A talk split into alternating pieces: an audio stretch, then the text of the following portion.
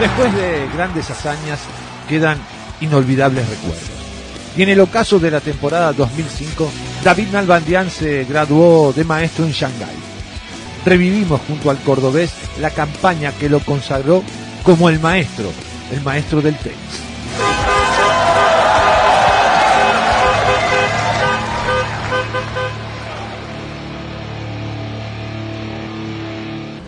David, el 2005 sin lugar a dudas fue un año positivo para vos. Básicamente porque venías de un 2003 y 2004 sin títulos, ¿sí? Y terminó siendo un año, especialmente en los grandes torneos donde llegas en tres de ellos, en los grandes Lama, a los cuartos de final y en uno de ellos a octavo de final, estamos hablando de Roland Garros, el título en Múnich. ¿Cuál es tu balance de ese 2005? No, para mí, digamos, eh, fue un año muy bueno, evidentemente, más con lo de final de año, lo de Shanghái de final de año, pero yo nunca fui un, un jugador que, me obsesioné por por ganar la, la, mayor cantidad de títulos posibles. O sea, si no ganaba un, torneo en el año, eh, digamos, no importaba. Yo quería jugar eh, poco de los torneos que más puntos daba, lo mejor posible. Si los ganaba, mejor, pero eh, yo siempre digo que rinde mucho más hacer el cuarto de final de un Grand Slam que ganar tres torneos de, de 250, digamos, ¿no? Entonces mi calendario se basaba en una cuestión de, jugar bien los torneos grandes y los torneos chicos tratar de, evitarlos, salvo algunos momentos y, en, el lugar del calendario puntual para, ponerte a punto, para jugar algún torneo más. Si no, me enfocaba en, en jugar torneos grandes y tratar de sacar el mejor rendimiento posible.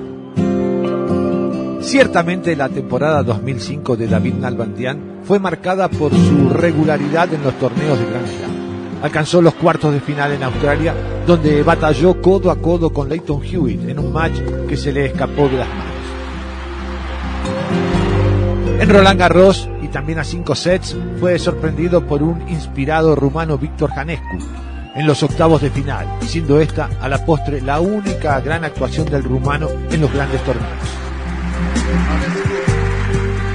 En Wimbledon revirtió la tendencia ante un joven Andy Murray, viniendo de dos sets adversos, camino a los cuartos de final en la catedral, donde el sueco Thomas Johansson le puso un alto a su andar. Sin dudas, Nalbandian estaba para grandes cosas. En ese 2005 hubo tres etapas, más allá del título en Múnich, eh, hubo tres etapas muy importantes también, fuera del calendario, digamos, de ATP y sí de la Federación Internacional en cuanto a Copa Davis, porque jugás muy bien en Buenos Aires con República Checa, le ganás a Yiri Novak, tenés una brillante actuación, quizás la más, eh, la más importante de visitante en cuanto al factor de los jugadores que le ganás, Australia con Hewitt, Césped, y, un partido que recuerdo, y lo dice nuestra producción también, y, vos, que, que, jugás con Herbati en Bratislava, que para tu decir en algún momento fue un gran partido tuyo. ¿Eso también te hacía parte de un gran año? Y sí, eh, para mí el partido ese con, con Arbati, esa serie, eh, fue uno de los, de los mejores partidos que, jugué porque en el sentido de que, yo desde adentro de la cancha, lo, cuando termina el primer set, lo veía, no lo veía, no lo veía por dónde ganar. O sea, lo veía sumamente eh, complicado. Es más, le digo a Luli en el cambio de lado del set, le digo, estamos al horno, me parece que no zafo esta. Y, bueno, terminó siendo un partidazo que, lo doy vuelta y increíble. Y creo que, como decís vos, haciendo memoria, todas las series de Copa Davis de ese año jugué, jugué grandes series, grandes partidos y bueno, lo mío por ahí, como te digo, se basaba más en, esas cosas importantes que, que en los torneos chicos. Entonces no pasaba por, por por ganar un torneo o no, sino rendir bien en, los torneos importantes y, tratar de sacar el mayor rendimiento y rédito posible. Su campaña 2005 en los Grand Slam llegó a su fin por los cuartos de final del Abierto de los Estados Unidos, a manos de Roger Federer. Y en la temporada indoor un intratable Iván Ljubicic le complicó sus chances de clasificarse al torneo de maestros por mérito propio, cerrando formalmente su año con la derrota ante Tommy Haas en París. Ubicado en el puesto 12 del ranking, Nalbandian estaba virtualmente fuera del Masters, pero solo en los papeles. Quedando fuera del máster, empiezan con situaciones que Safin, el, eh, que no participa, Hewitt de la paternidad, y bueno, y el último momento de Roddick, vos que estabas armando eh, tu equipo de pesca, que no sé si ya estabas en camino o no. No me, no me había ido, estábamos, estábamos armando el viaje y tenía el bolso listo, nos íbamos a los dos días o al día siguiente o, los dos días nos íbamos. Y el bolso sí estaba listo. De hecho, mis hermanos y, mi amigo que, nos fuimos a pescar eh, se fueron. Y bueno, digamos, yo me fui para, para Shanghái y ellos se fueron a pescar y me esperaron un par de días antes allá. Así que no, no, no pescando no estaba y, y no, estaba, estaba en casa esperando ver, ver qué pasaba. Lo que sí me acuerdo es que perdí con, eh, con Tommy Haas en, París. el último partido, dije, chao, se acabó, me voy a casa, me voy a pescar y se acabó el problema. Y a los cuatro días empieza todo esto y bueno, resulta que me demoraron el viaje de pesca. Sin grandes expectativas, el cordobés se embarcó hacia el lejano oriente, rumbo a la milenaria China. Así fue como David Nalbandian arribó a Shanghái, a la pesca de darle a su tenis una nueva oportunidad de brillar en tierras lejanas.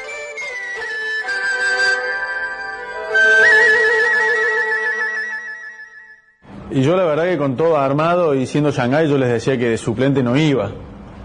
Y viste, me decían, para que hay una gran posibilidad de que entres, viste, le digo, no, si no me aseguras de que, de que juego, no me voy a ir a Shanghái a ser suplente, ni loco, ni loco. Y medio como que me hicieron entrever que había muchas posibilidades de que, se borre eh, Rodic. Entonces, bueno, esperé un día más y se borró y ahí viajé. Así que fue por una cuestión de, horas, te diría de días, porque si, si yo me voy a pescar, a donde nos fuimos a pescar, no tengo nada de señal, no tengo teléfono, no teníamos nada. Entonces era imposible que se comuniquen conmigo. O sea, si me hubiesen llamado uno o dos días después, no me, no me encontraban, increíble. ¿Recordás a dónde iban a ir a pescar con, con Javier y Darío? Y sí, a Río Pico. Fuimos a Río Pico, había que volar a, a Esquel y después un par de horas de, camionetas para, para ir a Río Pico. Y bueno, donde estamos no, no, no hay señal, olvídate. Era, iba a ser 100% imposible que, que me encuentre. Ciertamente el destino jugó su papel en la clasificación del cordobés al torneo de maestros y de ser tercer suplente y virtualmente estar de vacaciones, pasó a integrar el grupo rojo del Masters junto a Roger Federer, Guillermo Coria e Iván Ljubicic.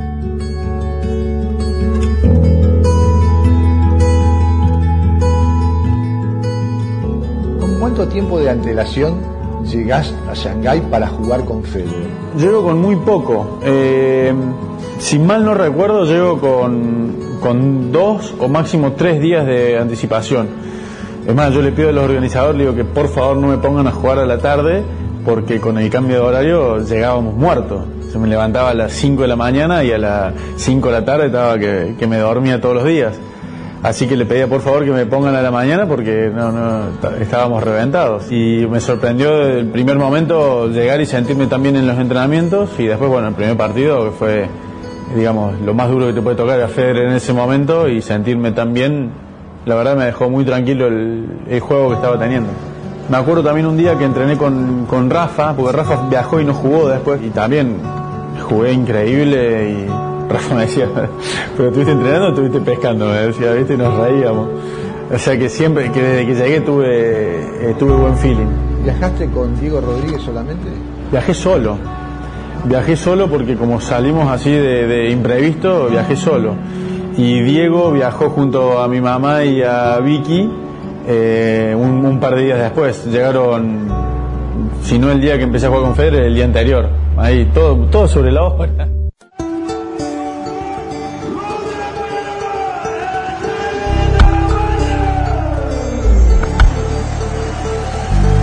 ¿Qué recordás del debut con Roger Federer? ¿no? Con un historial que tanto en juniors como en profesionales, que era positivo para dos en el, en el cara a cara con, el suizo.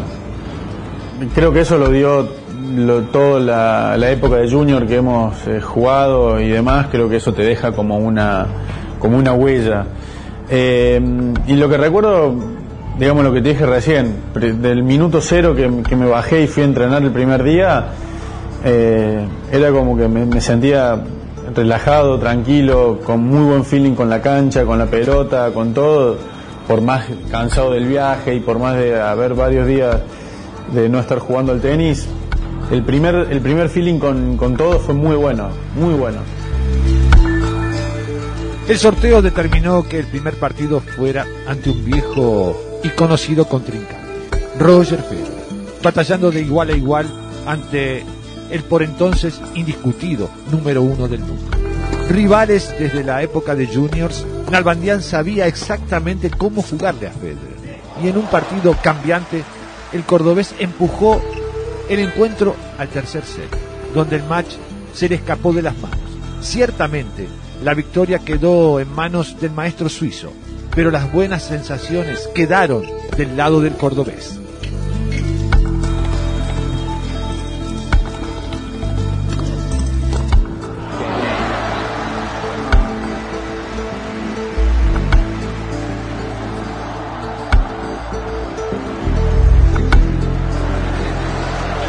También lo podría haber ganado, digamos. Entonces cuando me veo con la situación de, haber perdido con Roger en tres sets, eh, con tan pocos días de haber llegado, sentirme tan bien y haber tenido, digamos, medianamente chances de, de, haberle ganado, estar peleándole mano a mano el, partido, me, dejaba de, cara a lo que venía el máster, digamos, con, con posibilidades concretas de, de, avanzar. No sé si de ganar, pero con el feeling del primer partido de, ir para adelante y poder clasificar a semis.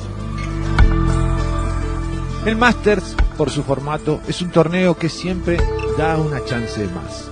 Y pese a haber perdido ante Federer, las esperanzas de Nalbandian seguían intactas. Y bueno, eso es lo que tiene el Master. Eh, te da una, gota de oxígeno en caso de, tener un tropezón en un partido y, creo que también es normal porque al, jugar los mejores la, diferencia digamos que se tiene uno con otro es mínima y le podés ganar a cualquiera y prácticamente podés perder con cualquiera. Entonces está bueno eso de, perder y todavía seguir teniendo chances porque a, todos nos pasa que, que podés perder con cualquiera de esos. El segundo partido, Coria uno tiene que decir sin duda es un viejo conocido. Sí, más que Federer todavía, mucho más. Eh, y fue un partido que terminó siendo un partido extraño, raro, por el momento que también vivía Guillermo, ¿no? luchando con su hombro, con sus dobles faltas, con ese fastidio. Eh, ¿Qué recordás de aquel partido? Sí, muy, muy raro, muy raro. Jugar con, con Guille siempre fue, digamos, eh, difícil desde el punto de vista que jugamos de chico toda la vida y éramos rivales y compañeros al mismo tiempo, porque compartir equipos representando a Argentina y demás, desde que tenemos, no sé, 14 años y antes también. O sea que tenemos esa, esa rivalidad, compañerismo pegadas.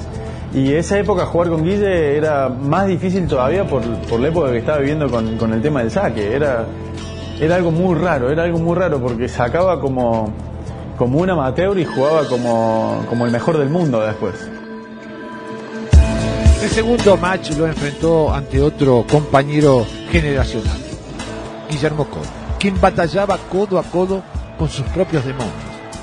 El partido fue sin dudas una montaña rusa de emociones, en donde se quebraron un total de 12 veces, y a la postre fue el endeble servicio del mago de Rufino la clave para la victoria del cordobés.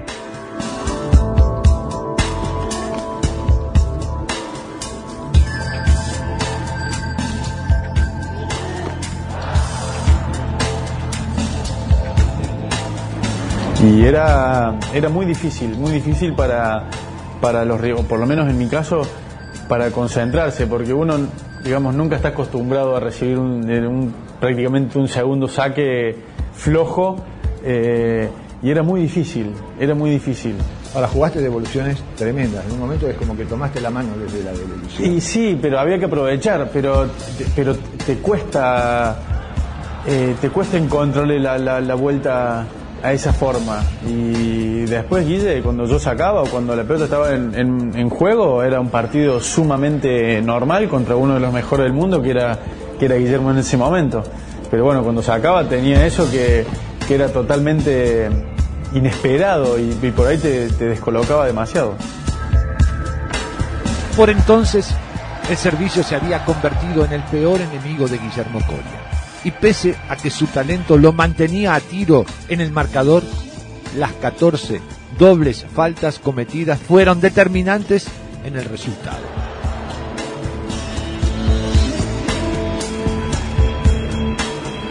Después, bueno, cuando termina el primer set, es como que, digo, no puede ser que esté pasando esto, eh, no puede ser que me quiebre tantas veces, yo sacando normal y yo un poquito más, él sacando mal como lo, como lo venía haciendo.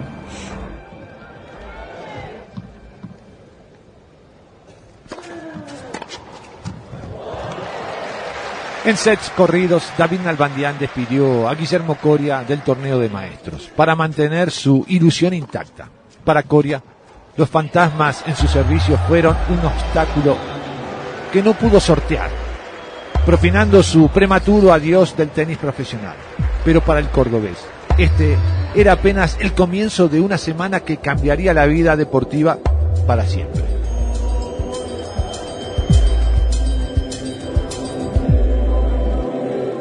Llegado el tercer turno y ante el croata Iván Ljubicic, ambos se jugaban el todo por el todo, ya que el ganador de este encuentro se ganaba el derecho a acompañar a Federer entre los cuatro mejores del certamen. Ljubicic era sin dudas un rival de temer por su potente servicio y muy eficaz sobre esta superficie, pero ese día David Nalbandian jugó inspirado. Luigi siempre fue un rival duro, y más en esas canchas, que era una superficie que picaba muy baja, eh, era rápida, era rápida y bueno, un sacador como él era un rival muy duro, muy muy duro. Y creo que ahí, digamos, era ese creo que fue un partido que era mano a mano, el que ganaba clasificaba. Entonces, viste, eh, ya era o clasificar o a casa.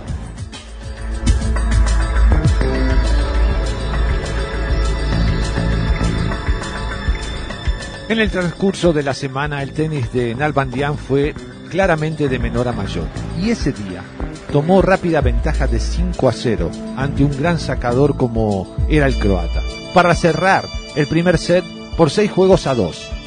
Todo comenzaba a alinearse en el juego del cordobés, a quien no le tembló el pulso para cerrar el encuentro por parciales de 6-2 y 6-2 y así avanzar a semifinales.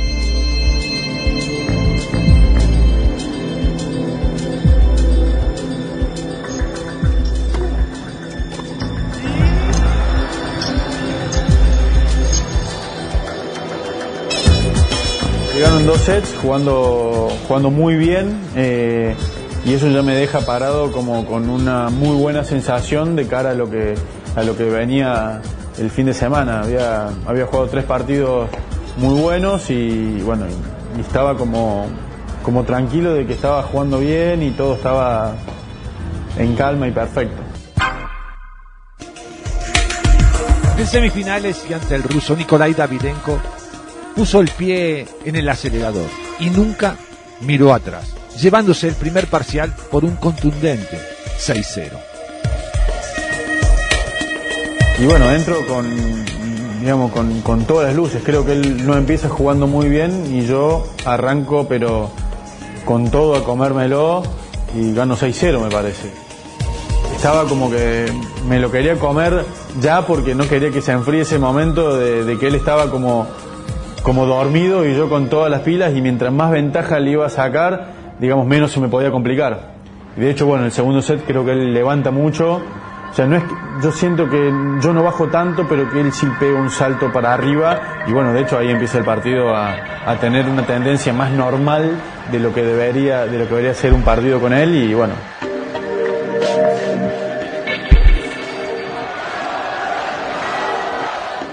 En el segundo set, Davidenko se aferró al partido con uñas, dientes y algo más.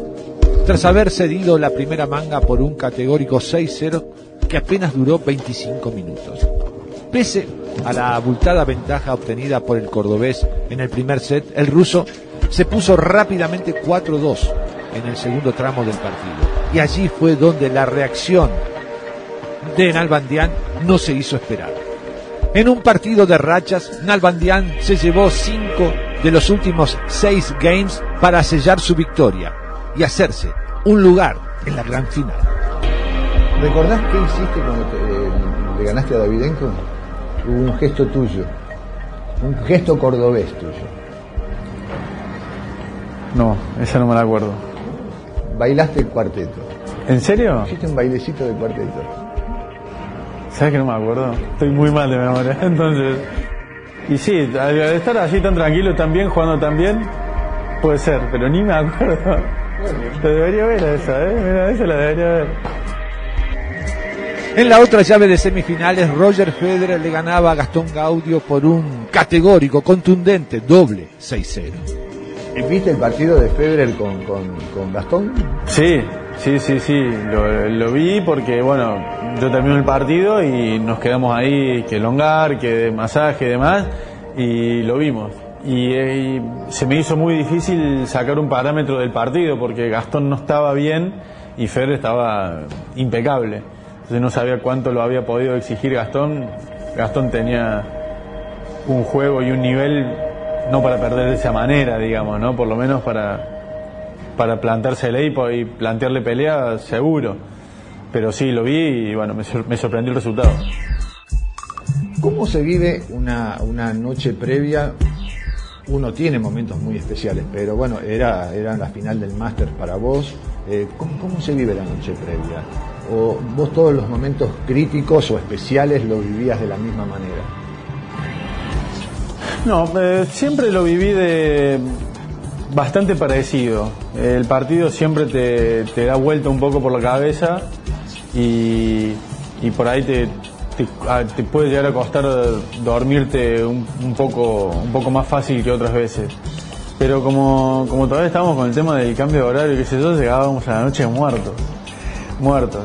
Esa noche me costó dormir un poco más que las otras, pero, pero dentro de lo normal, no, no nada raro y como te digo antes, viste, no, no, no, no tenía mucho que perder, eh, ya, había, ya estaba en la final, me venía, me venía sintiendo muy bien, había jugado con Federer hacía cinco días, entonces estaba, estaba en las condiciones como para que sea un partido por lo menos parejo y, y para cualquiera de los dos. O sea, no me sentía ni, ni, ni, muy superior ni muy inferior. Había que entrar a jugar y el, que jugara mejor ese día eh, iba a ganar. No, no, no, no dependía de otra cosa. 20 de noviembre de 2005. Dos formidables adversarios se vieron las caras en la gran final del torneo de maestros, en un match que para muchos fue una de las mejores finales de todos los tiempos. Y donde al comienzo del encuentro la balanza se inclinaba levemente en favor del cordobés.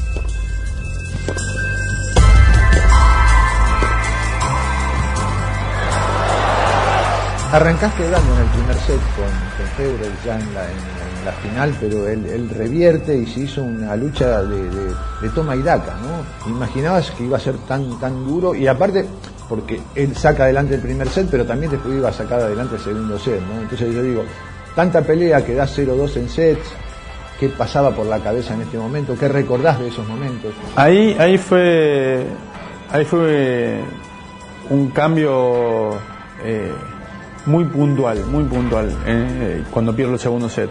El partido había sido muy duro, eh, no me acordaba que había arrancado quebrando y, y bueno, terminó perdiendo el set, pero los dos sets fueron como, como muy parecidos, muy parecidos, muy duros, muy peleados, los dos en tiebreak eh, y, y, los tiebreak también ajustados porque por un mini break lo pierdo a los dos, o sea que por un punto... En el segundo tuviste 13 puntos.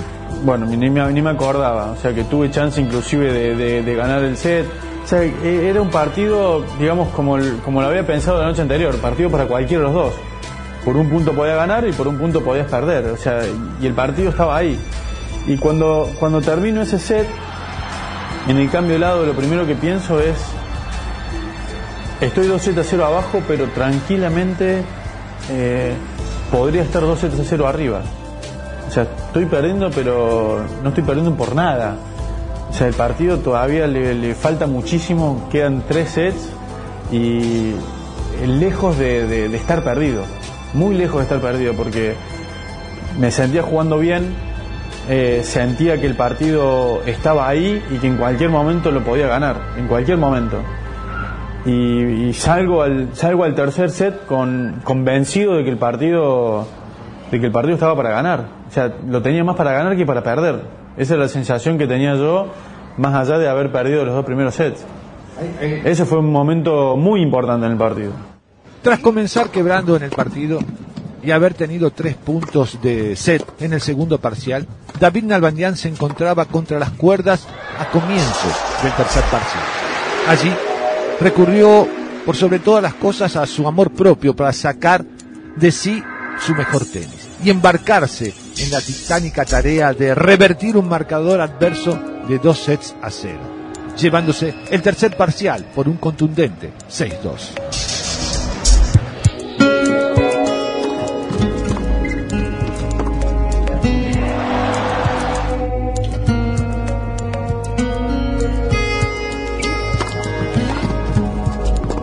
Hay, hay un punto que desde una cabina de transmisión o desde ser un simple espectador, uno nunca sabe por qué sucede esto, uno nunca sabe si levanta un jugador o baja el otro. Vos decías Davidenko, ¿levantó Davidenko o, yo aflojé algo? Es decir, nunca, nunca sabe. Eso interiormente uno puede creer algo que a veces ni mismo lo puede desentrañar el jugador. Pero sí hubo en el tercero un Federer más pasivo y un Albandián todavía más activo de la actividad que había tenido en los dos primeros parciales. Sí, totalmente. Yo estaba convencido que el partido eh, se podía ganar de la misma manera que venía jugando porque el partido estaba ahí, pero si quería ganar había que meterle un, plus y creo que salía así los otros tres sets. Y creo puede ser que, Roger haya, haya bajado un poquitito, se haya quedado y yo haya, haya no sé si mejorado mucho, haya aprovechado el, mini bajón que tuvo, pero como te digo, ahí, esos partidos en ese nivel, una, una diferencia muy mínima se hace grande, se hace grande en el resultado, y creo que fue lo que pasó. Comenzaba el cuarto set y con él se encendía una luz de esperanza. Él, él se, había, torcido el, tobillo en Basel unas semanas, tres, tres cuatro semanas antes del máster. Y no me acuerdo, me parece que no juega Basel, porque se lo, se los guinzó entrenando unos días antes.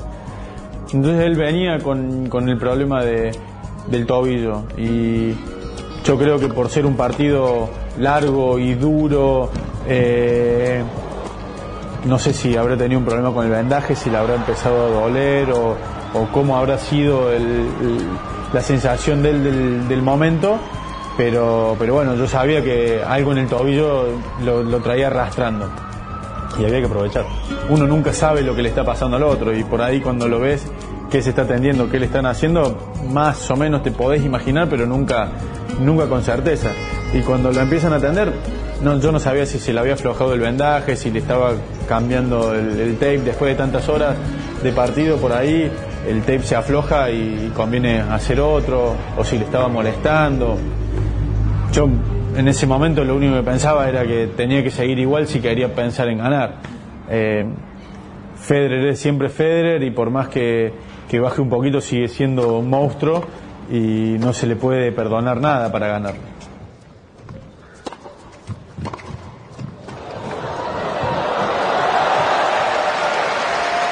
En un intenso cuarto set del cordobés, David Nalbandian sacaba los mejores golpes de su repertorio para llevarse el parcial por 6-1 y nivelar el encuentro en dos sets por lado. Sin lugar a dudas, el cuerpo del por entonces número uno del mundo sentía el rigor del esfuerzo y le sobrevolaban los fantasmas de la lesión que lo había dejado fuera de la competencia por seis semanas, con puntos como este. Nalbandian se iba a poner rápidamente 4 a 0 en el arranque del quinto set, aunque ambos rivales se iban a guardar lo mejor de su tenis para el final. En un partido tan marcado de, vaivenes, ¿no? En el quinto set, muy rápidamente, yo diría que en un abrir y cerrar de ojos te colocas 4 a 0. ¿Qué pasaba por la cabeza en ese momento? Yo creo que ahí, en ese momento, el, el partido sigue, sigue con, con, la tendencia que empezó a tener a partir del tercer set. Yo creo que ganó 6-2, 6-3 o 6-2, 6-1, una cosa así. Una cosa así el, los dos sets siguientes. Y hasta el 4-0, digamos, el partido siguió esa misma, esa misma dinámica, donde yo seguía jugando muy bien y Federer había, había bajado un poco, evidentemente. Y a partir de ahí, él vuelve a levantar. El desenlace de este partido se convirtió en un verdadero thriller de taquilla. Porque a mitad del quinto set, Federer despertó, iniciando una arrolladora remontada, nivelando rápidamente el parcial en cuatro juegos por lado y dándose así nuevamente vida en el partido. Yo lo mejor, digamos, confiado de, cómo venían los otros sets, me puedo haber dormido un poquito y él, levantó y bueno, se, emparejó el partido de vuelta y estábamos partido y cuatro iguales, el partido era para, para cualquiera de los dos, o sea, se había, se había emparejado como los primeros dos sets habían sido. Con puntos de alto voltaje y la tensión a flor de piel, el encuentro se convirtió en una de las grandes obras modernas del suspenso. En un abrir y cerrar de ojos, Nalbandián pasó de liderar el parcial por cuatro juegos a cero a ceder su servicio en el undécimo game.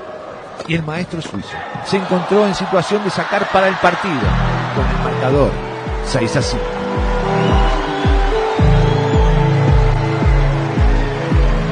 Y bueno, ahí estaba, el partido estaba muy parejo, el partido estaba muy parejo, como yo iba, como iba perdiendo los primeros dos sets, después paso a ganar, el quinto set al final se, se empareja, se pone para cualquiera de, de los dos, saca Federer 6-5, 30-0, pero nos habíamos quebrado muchas veces. El partido estaba ahí, el partido estaba ahí, se, iba a definir por, por, muy pocos, por muy pocos puntos. Tras quedar a tan solo dos puntos de la derrota, David logró una espectacular remontada, llevando el encuentro al desempate.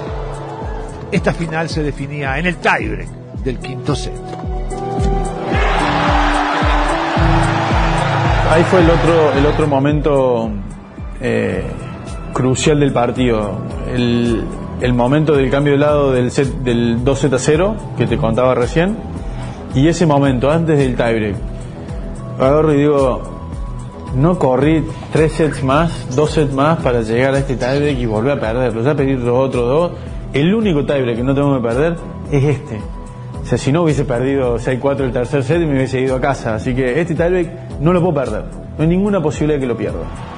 Y, salí con, con, esa locura de, de, no perder el tiebreak. O sea, eran, eran 10 puntos, 12 puntos que había que jugarlos a muerte. Era lo último y no había más nada. Y ahí no tenía ningún margen de, de error. Y salí a, comer. En este camino a la graduación del maestro, el tiebreak del quinto set se convirtió en una verdadera tesis para David Nalbandián. Tomando ventaja de 5-3, el cordobés no miró atrás. Y el maratónico encuentro de 4 horas y 33 minutos llegaba a su punto culmine con un error de Roger Federer. Revés que le dio 3 puntos de campeonato. Y en un y en un examen final donde David Nalbandián no falló, vistiéndose absolutamente de gloria para coronarse de maestro, maestro del tenis, David Nalbandián. ¿Qué recordás de los festejos? ¿Cuál fue tu primera reacción en el pensamiento y tu primera reacción desde, desde lo físico, ¿no? desde la expresión? ¿Qué recordás de festejos? No, me acuerdo de, de una sensación espectacular, de la tensión del partido, creo que me, tiro al piso para, para festejar y, y, la verdad que una algo, algo muy loco, algo muy impensado. Primero que no estaba en el máster, después que llego último momento, después que me siento jugando muy bien y voy ganando, eh, ganarle a la final, eh, mi, mi, familia, mi mamá y mi, mi novia ahí, mi kinesiólogo. Eh, mi papá había fallecido un año antes, era, era como eh, una, mezcla de, todo eh, que, culminaba, culminaba con un cierre de año y un, y un triunfo y un torneo espectacular. una mezcla de todo fue eso. David Nalbandián le puso la firma al apenas segundo torneo de maestro ganado por un argentino. Exactamente 31 años después de lo hecho por Guillermo Vilas en 1974. Y a la postre, cortándole una racha de 24 finales ganadas a Roger Federer. Premios de ese máster, o el premio de ese máster, era un auto. Sí, sí. Eh, cambié, el modelo y lo, lo tengo acá, lo cambié acá. Lo tengo en casa, sí, sí. Tengo recuerdo tiene 10 años, tiene 5.000 kilómetros, 6.000. Está nuevo.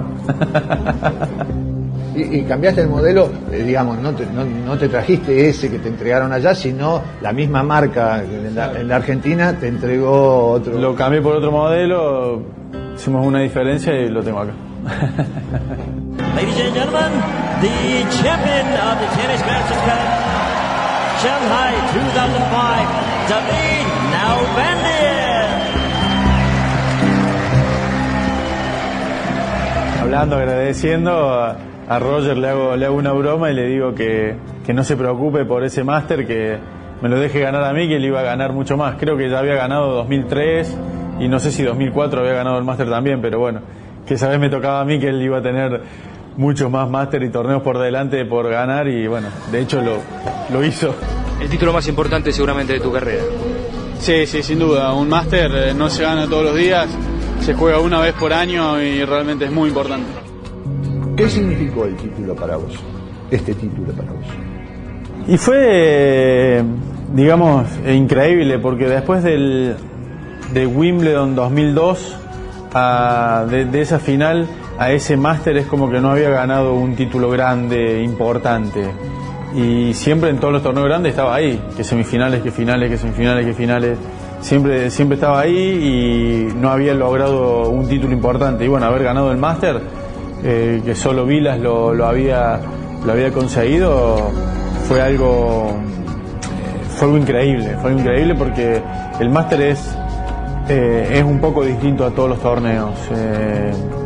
jugás contra los mejores en una semana al 100% y tenés un partido de margen de error, digamos, lo que hablábamos antes.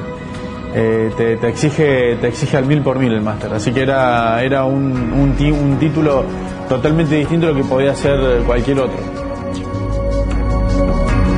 Tomando como referencia que han pasado 10 años, ¿tiene más valor eh, a la distancia el título de maestro que has conseguido no solamente en lo personal, uno lo puede extender al tenis argentino y puede ir más allá de las fronteras argentinas por el momento que se vivía en, toda Sudamérica particularmente. Mira, para mí eh, muy mucho no, cambió, porque para mí, digamos, eh, ya es una etapa cerrada y una vez que, estaba cerrada lo, veo como si, como si hubiese sido en otra vida. Eh, como si hoy no fuese no fuese extenista, digamos, ¿viste? prácticamente lo veo prácticamente así. Y creo que con el paso del tiempo nosotros eh, la generación nuestra o, la legión lo fuimos eh, diciendo permanentemente. Es muy es muy loco lo que lo que lo que pasaron esos años. Era muy difícil que, que eso se vuelva a repetir. No solo en Argentina, sino en Sudamérica. Estaba el chino Ríos, estaba Guga, eh, estábamos todos nosotros. O sea, el, tenis eh, argentino y latinoamericano estaba viviendo un, momento eh, importantísimo, único. y creo que mientras más pase el tiempo, más se van a dar cuenta de lo difícil que va a ser que eso se repita, por la cantidad de jugadores que éramos y la cantidad de títulos que, que lográbamos. Si no era yo, era Puerta, si no era Puerta era Gaudio, si no era Gaudio era Coria, si no era Coria era Chela, si no era Chela era Zabaleta, si no era Cañas. Alguno estaba en, el fin de semana jugando una semifinal casi todo el año. Y eso, eso fue increíble. No me acuerdo bien el año que fue, pero en el transcurso del 2004 al 2007, te diría que todos los fines de semana había un argentino jugando una semifinal de un torneo. Y eso, eso era, era obvio que no era, no era sostenible en el tiempo. Era obvio. Y mientras más tiempo pase, más la gente lo, lo va a notar y más, más nos van a extrañar. David, como siempre, muchísimas gracias por estar con nosotros una vez más y bueno, eh, espero que hayas disfrutado de repasar quizás tu, tu, tu campeonato, tu título más importante. Excelente, excelente. Muchísimas gracias por la invitación. Lindo recordar lo- los momentos eh, y bueno, un placer, un placer. Gracias.